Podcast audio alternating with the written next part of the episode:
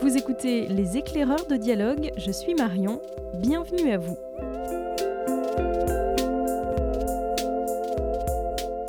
Les chasseurs-cueilleurs de la préhistoire avaient-ils la peau claire ou foncée? Les basques ont-ils des caractéristiques génétiques propres? Quel lien y a-t-il entre le caractère éminemment social de Sapiens et la bipédie? Voilà autant de questions auxquelles Evelyne Ayer répond avec pédagogie, simplicité et humour dans son dernier livre La vie secrète des gènes paru chez Flammarion. Un ouvrage constitué de 30 courts chapitres inspirés des chroniques hebdomadaires que la professeure d'anthropologie génétique présentait l'an dernier dans l'émission La Terre au carré sur France Inter. Comme dans son précédent livre, L'Odyssée des gènes, couronné de nombreux prix scientifiques et traduit en une dizaine de langues, Evelyne Ayer cherche à rendre accessibles des notions complexes et parfois vertigineuses qui nous ramènent à l'origine de notre humanité.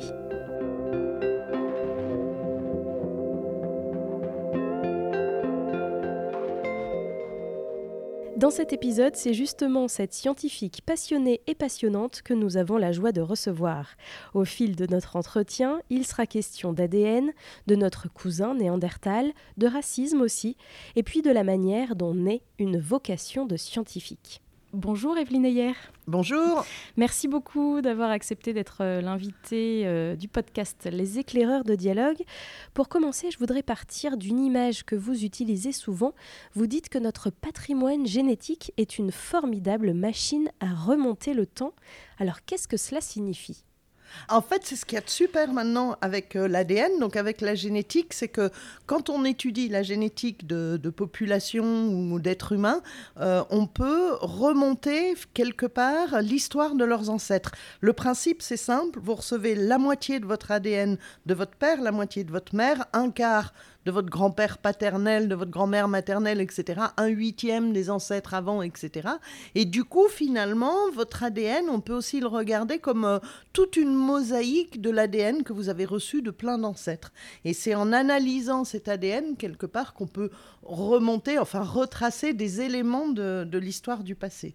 Alors tout ça, c'est une discipline assez récente. Euh, je crois que c'est 1962, la découverte euh, de l'ADN. Alors je me souviens pas quand ça a été découvert, mais je me souviens que c'est en 2000 que l'ADN euh, du génome humain a été séquencé au complet. Alors avant, il y avait déjà des travaux qui avaient été faits, mais on n'avait pas autant d'informations sur chaque individu. Donc on pouvait travailler, je dirais, sur certains bouts de l'ADN, mais pas sur la totalité. Donc le changement majeur, c'est quand même à partir des années 2000, où là, on a vraiment accès à des extraordinaire quantité de données sur euh, chaque individu, sur chaque population humaine. Et après, il y a eu une nouvelle révolution, il y a à peu près une dizaine d'années, qui est ce qu'on appelle la paléogénomique. Alors ça, c'est encore autre chose, c'est qu'on a l'ADN cette fois-ci de gens qui ont disparu, si vous voulez, de fossiles qui n'existent plus, qui peuvent dater de 10 000, 20 000, 30 000, 40 et 50 000 ans.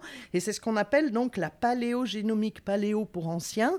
Et d'ailleurs, euh, le prix Nobel de médecine euh, et de physiologie, c'est Svante Pebo, le père en quelque sorte de cette discipline, le prix Nobel de cette année. Ouais, c'est ça. Alors vous, Evelyne Ayer, qu'est-ce qui vous a mené à cette euh, étude de la génétique et à l'anthropogénétique euh, Comment est-ce que vous êtes arrivé là? Ah bah alors moi c'est facile, j'ai eu un, coup de cœur intellectuel, oui ça existe, vers la fin de mes études pour la théorie de l'évolution. Alors, la théorie de l'évolution, c'est ce qui permet de comprendre toute la diversité du vivant sur la planète, que ça soit entre individus, entre espèces, etc. Donc, un vrai coup de cœur intellectuel. Et donc, euh, j'ai décidé de travailler euh, sur des populations humaines en, voyant dans quelle mesure on pouvait utiliser euh, certains des principes qu'on connaissait de la théorie de l'évolution plus spécifiquement une sous-branche qui s'appelle la génétique des populations, euh, qui est un peu plus euh, basée sur, euh, sur des mathématiques. Et dès mes premiers travaux, je me suis rendu compte que si on voulait comprendre l'évolution de l'homme, eh ben, chaque fois, il fallait rajouter un élément qui venait de la culture, que je dirais que les, les modèles de base qu'on avait plus pour les animaux et les plantes, ça marchait pas. Il manquait à chaque fois quelque chose. Et du coup, donc, je me suis rendu compte qu'il fallait bien sûr que je me forme beaucoup plus euh, en, sciences humaines. Et c'est ça qui a mené à la définition je dirais, de cette discipline que j'appelle l'anthropologie génétique, c'est-à-dire l'étude de l'homme avec comme outil la génétique, qui nécessite des outils de génétique, mais aussi tous les outils, enfin pas tous, mais une grande partie des outils des sciences humaines. Alors, qui dit culture dit aussi aller au devant des populations. Ça veut dire que vous n'êtes pas euh, enfermé euh, dans votre bureau derrière votre ordinateur, mais aussi sur le terrain ah oui, et ça c'est extraordinaire. C'est carrément une partie de mon métier que j'adore. J'ai eu la chance de pouvoir monter des projets de recherche autour de populations en Asie centrale, en Sibérie et aussi euh, d'autres populations en Afrique centrale.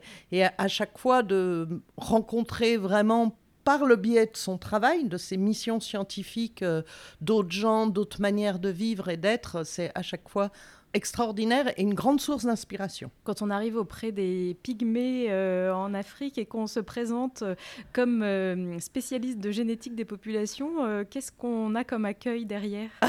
Alors déjà, on n'y va pas seul. Moi, j'ai toujours travaillé avec des ethnologues dans mon unité de recherche. Il y a des ethnologues qui ont travaillé sur ces populations dites pygmées pendant plusieurs décennies, donc qui sont quelque part, je veux dire, ceux qui nous permettent d'accéder à ce terrain-là.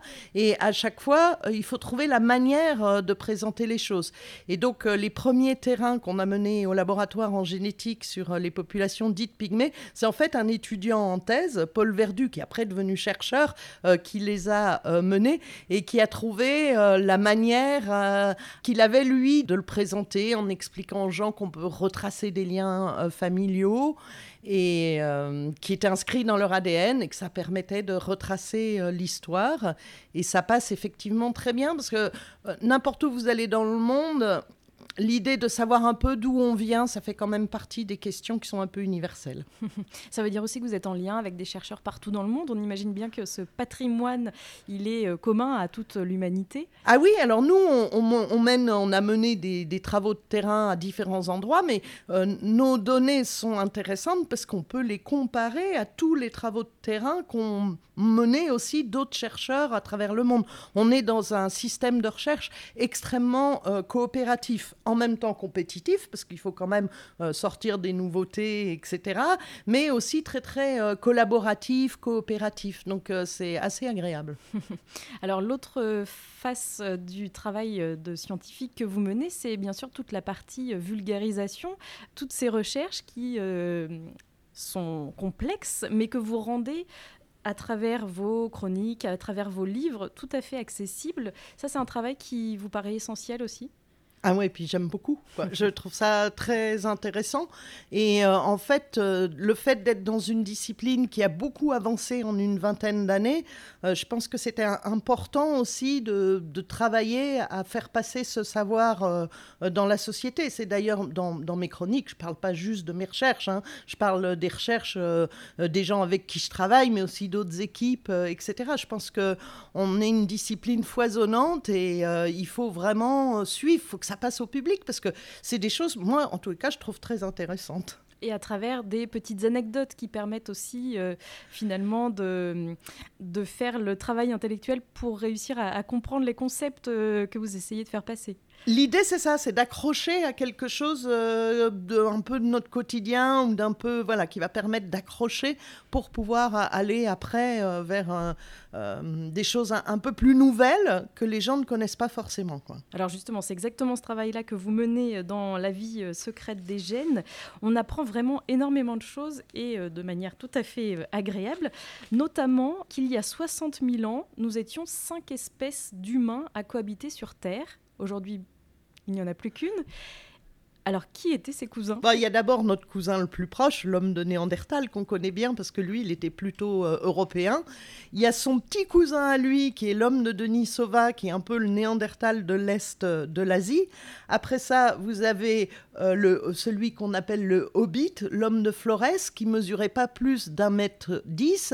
Et un des derniers rentrés dans, ce catalogue, c'est l'homme de Luzon, donc de Philippines. Alors lui, on n'a pas grand-chose, hein, c'est vraiment très peu à quoi il ressemble. Et donc, c'est assez fascinant euh, de voir que finalement, ça va faire quoi 30, 40 000 ans seulement on ne sait pas. Peut-être, on va dire 20 000, hein, pour être plus sûr. Ça fait seulement 20 000 ans euh, qu'on est euh, finalement euh, la, seule espèce qui reste de finalement cette lignée humaine qui a toujours été foisonnante, buissonnante. Il y a toujours eu, je dirais, beaucoup de ce qu'on appelle espèces, hein, au sens paléanthropologique, qui ont cohabité. Et finalement, ça fait très peu de temps qu'on est la seule. Et ce qu'on apprend aussi, c'est que finalement, il en reste quelque chose de ces croisements, puisque ces différentes espèces, elles se sont rencontrées, elles se sont multipliées entre elles ah ben oui, on a tous un petit bout euh, de Néandertal en nous. Euh, les, gens en Europe ont en moyenne 2% de leur ADN qui est venu euh, de Néandertal. les gens en Asie ont en plus des petits bouts de ces fameux hommes de Denisova, qui est en gros le cousin de Néandertal vers l'Est. Euh, voilà, donc on a, on a eu des mélanges, et même entre eux, Néandertal et Denisova, eux aussi, se sont croisés. Et ça, on le sait justement grâce aux travaux de Svante Pebo, qui a eu euh, le prix Nobel, parce que lui, il est arrivé à séquencer le premier ADN de Néandertal et plusieurs néandertaliens qui datent environ de 40 000 à 50 000 ans. Et par l'ADN, il a découvert cette nouvelle espèce, l'homme de Denisova. Alors, on apprend aussi que finalement, il y a euh, très peu de différences génétiques entre euh, deux hommes, deux femmes euh, aujourd'hui, entre vous et moi, par exemple, beaucoup moins qu'entre deux races de chiens, par exemple. Est-ce que vous pourriez nous expliquer pourquoi? Alors, il y, a deux choses. Déjà, au niveau de notre espèce, on n'a pas beaucoup de différences génétiques. Hein. On en a trois fois moins que, par exemple, les orang-outans de l'île de Bornéo. Donc, en moyenne, deux humains, ils sont identiques à 99,9% de leur ADN. C'est-à-dire que si on aligne l'ADN, c'est un ensemble de lettres. Hein. Il y a 3 milliards de lettres, c'est comme euh, avec fait uniquement de 4 lettres de l'alphabet, A, C, T, G. Alors ces 3 milliards de lettres, ça correspond à une encyclopédie de 600 000 pages, à peu près comme ordre de grandeur. Et donc, euh, au, au, fur et à mesure de l'évolution, en fait, cet ADN est recopié d'une génération à l'autre, et puis inévitablement, il y a des petites erreurs qui se mettent dedans. C'est ce qu'on appelle euh, les, les, mutations. Et donc, si on compare euh, le livre, euh, on va dire, d'un individu avec celui d'un autre, il va y avoir à peu près une lettre sur mille où il y a une différence. C'est peu. Si vous prenez deux orang-outans et que vous faites le même exercice, vous allez en trouver trois fois plus de, de différence. Donc, on est une, espèce qui n'a pas tellement de différences génétiques, et en plus, la génétique a montré qu'il y a, eu, qu'il y a finalement moins euh, de différences génétiques entre les, les, continents euh, que ce qu'on attendait. Finalement, il n'y a pas tant de différences que ça entre un Européen, un Asiatique et, et un Africain. Et ça, ça, a été euh, des résultats assez surprenants hein. dès les années 60-70, dès qu'on a pu avoir accès, même si à ce moment-là, ce n'était pas l'ADN, mais on utilisait par exemple les groupes sanguins ou d'autres trucs. Ça a été un, résultat euh, je dirais, assez inattendu dans la science dans les années 60-70. Euh, c'est vrai que cette thématique-là, elle est assez récurrente dans vos livres, dans vos propos, de dire que finalement, on est euh, tous issus d'ancêtres communs, d'ancêtres migrants aussi, que les migrations ont vraiment suivi l'évolution, ou en, tout cas qu'elles l'ont peut-être accéléré. c'est important pour vous d'insister sur ce point-là? Oui, parce que on est, on est une espèce vraiment particulière. Quoi. Si vous regardez les chimpanzés, euh, les gorilles, les bonobos ou les orang-outans, en gros, ils sont restés un peu, euh, voilà, pour certains en Afrique, d'autres en Asie. Et nous, on est allés partout sur la planète. Et donc, on a un peu cette, euh, cette spécificité de migration euh, qu'il n'y a pas en tous les cas chez les, euh, chez les autres primates euh, non humains. C'est quand même fascinant. On vient d'Afrique, notre espèce vient d'Afrique, et maintenant on est partout sur la planète. Alors, c'est des migrations qui se sont faites petit à petit. Hein. C'est pas quelqu'un qui est parti avec son sac à dos de l'Afrique pour aller en Australie. Hein. C'est des petites migrations, on, pense, de quelques kilomètres par génération, mais ça fait qu'à la fin, on est allé partout sur la planète, et dans l'ADN, on retrouve euh, ces chemins de migration, et ce qui fait qu'on peut dire que chaque individu a parmi ses ancêtres euh, des migrants. Il a aussi certainement des gens qui n'ont pas bougé, mais en les cas, il a forcément des migrants dans, ses ancêtres. Donc ça fait partie vraiment euh, de notre constitution d'être humain. Alors si on tire un peu le fil, est-ce que ça veut dire que la génétique permet de nous prémunir du racisme? Moi, j'aimerais bien, mais en fait, comme le racisme, c'est vraiment une valeur morale, je suis pas sûre que ça suffise. C'est dans mes rêves, oui, mais malheureusement, euh, il faut rester très humble. Nous, on amène finalement des informations, mais quelque part, c'est la valeur morale qu'on met sur ces informations euh, qui va entraîner ou pas euh, une, une, pensée, une pensée raciste ou non. Mais bon, je trouve que ça fait quand même du bien. Et puis, bien sûr, euh, euh, ce travail que vous menez, il permet de remonter nos origines, mais il permet aussi euh, d'imaginer peut-être l'avenir. Est-ce qu'avec la génétique, on peut prédire ce qui attend l'espèce humaine? Ah, ce serait génial. Non, mais en fait, les, les mutations, elles apparaissent. Chaque individu, il porte 70 mutations. Je vous dis, ces erreurs quand on recopie l'ADN. donc, à 70, on va dire, nouveautés génétiques qui vont peut-être devenir ou pas importantes dans le futur. On ne le sait pas donc, euh, dans l'évolution, il y a une énorme part de hasard. Donc, c'est très difficile euh, de pouvoir prédire des choses. On sait juste qu'on n'aura pas euh, un, sixième doigt pour mieux utiliser les tablettes, qu'on va... Non, on ne va pas perdre nos jambes parce qu'on marche pas souvent. Voilà, donc ça, on peut le dire. Le seul truc qu'on voit là à l'heure actuelle, je dirais comme changement assez rapide, c'est que on a toujours eu des migrations, mais que là, on a de la migration entre des individus qui viennent d'endroits très différents et donc qui ont des aspects physiques différents. Et donc, il va y avoir des mélanges, où il y a déjà euh, des mélanges qui vont euh, certainement euh, créer des, des nouvelles, des nouvelles apparences. Moi, une fois, je me souviens, à San Francisco, j'avais vu un individu clairement chinois, mais qui avait la peau noire, quoi, et les yeux bleus. Donc, voilà, je me dis, on va peut-être voir à une échelle assez courte, je dirais, dans une centaine, deux cents ans, peut-être des, nouvelles formes d'apparence. Et puis ce qu'on peut peut-être imaginer, c'est que cette discipline que vous étudiez, elle a encore euh, une potentialité de, découverte énorme. On n'en est qu'au début peut-être de tout ce qu'on sait. Il y a beaucoup de choses euh, qu'on n'explique pas encore. Alors, il y a des champs euh, dans cette discipline qui sont, à mon avis, extraordinaires. Déjà, euh, parmi notre ADN, il n'y a qu'une petite partie qui sert à quelque chose qu'on appelle les gènes, mais on ne sait toujours pas à quoi servent tous les gènes. Donc il y a encore du boulot. C'est ce euh, qu'on appelle l'ADN poubelle? euh, Il y a une partie, ouais, on l'appelle même l'ADN poubelle, et on se rend compte finalement que ça sert peut-être à quelque chose, mais à quoi, etc. Donc il y a vraiment tout un, un, champ de recherche autour de ça. Et il y a aussi autour, donc on va dire, des données d'ADN anciens, Hein. Parce que finalement, avec l'ADN euh, de populations qui ont maintenant disparu, on peut euh, retracer non seulement les histoires de migration, mais des histoires euh, de parenté. Est-ce que les gens qui vivaient à un même endroit étaient parents ou pas? Comment ils se mariaient? Est-ce qu'ils étaient adaptés? Adaptés à quoi? C'est-à-dire une espèce de, de, relecture du passé basée sur l'ADN. Les différences hommes-femmes, quand est-ce qu'elles émergent? Est-ce qu'il y a des inégalités dans le passé? Oui, comment elles se construisent. Enfin, voilà, il y a, toute une partie, euh, je dirais, euh, euh, tournée vers le passé. Et puis, il y a aussi dans le contemporain, on est loin d'avoir échantillonné l'ADN de toutes les populations humaines. On n'a pas encore atteint un, moment où on aurait vraiment, on pourrait dire, un panorama complet de la diversité de notre espèce. Donc, vous avez encore beaucoup de travail devant vous? Oui Alors, vous parliez tout à l'heure de ce prix Nobel de médecine de, de 2022. Euh, est-ce que pour vous, ce genre de distinction, euh, c'est une satisfaction de voir que c'est une discipline reconnue qui, euh, en plus, fait partie aujourd'hui de nos vies hein? L'ADN, c'est les gènes, ce sont des mots qui, qu'on entend à la radio, qu'on lit dans les journaux. Est-ce que, en tant que scientifique, ça vous satisfait? Oui, ben, ça me fait très plaisir parce que, d'abord, euh, parce que Svante Pebo, c'est quelqu'un de très créatif, très original et qui a poursuivi son, son idée euh, jusqu'au bout. Donc, euh, je trouve que c'est un, un, prix Nobel de créativité vraiment.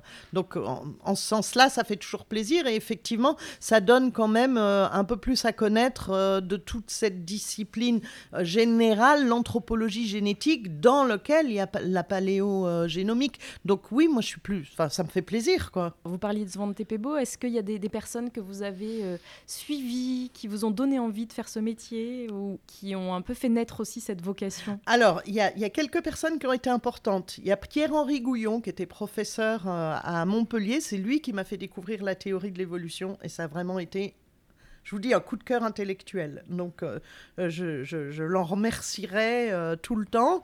Après, moi, c'est vrai que je suis dans une discipline où il n'y avait pas tant de mentors que ça. Donc, ah bah si, il y a bien sûr Yves Coppens qui malheureusement est décédé l'année dernière. Alors, on n'est pas du tout dans les mêmes champs disciplinaires. En gros, lui, il travaille sur les os, c'est très vieux.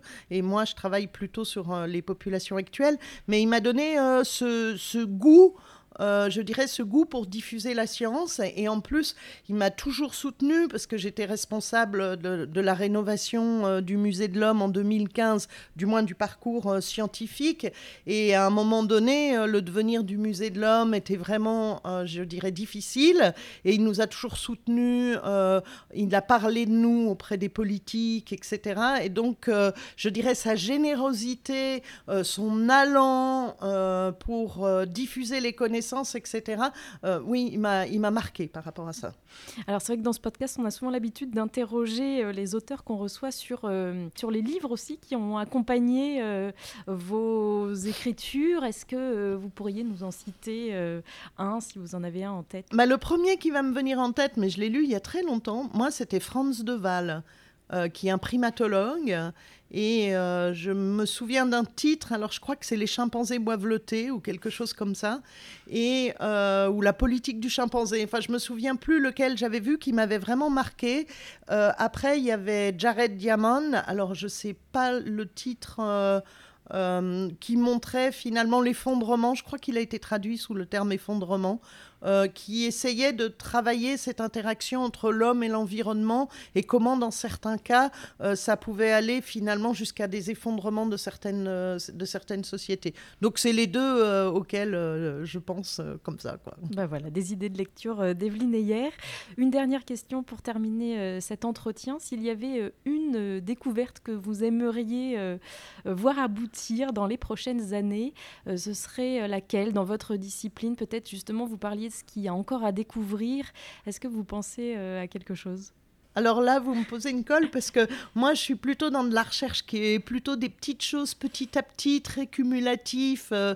je pense que si on arrivait à trouver des techniques euh, d'ADN ancien, de paléogénomique pour les zones plus tropicales, parce que pour l'instant, on connaît un peu l'histoire dans des zones où l'ADN est mieux conservé, c'est plutôt dans le nord.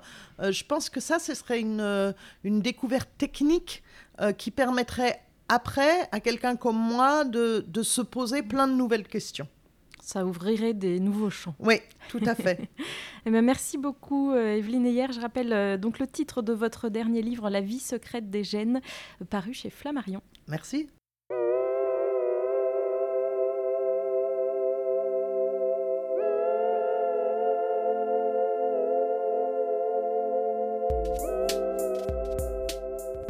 Les éclaireurs de dialogue, c'est déjà fini pour aujourd'hui. Vous pouvez retrouver tous les titres cités dans cet épisode sur notre site librairiedialogue.fr.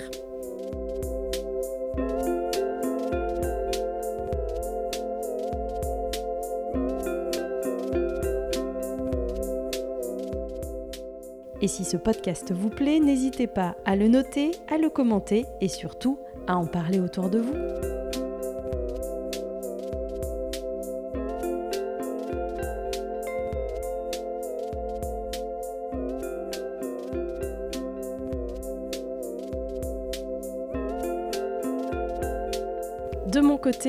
De déjà de vous retrouver pour de nouvelles découvertes. À très vite!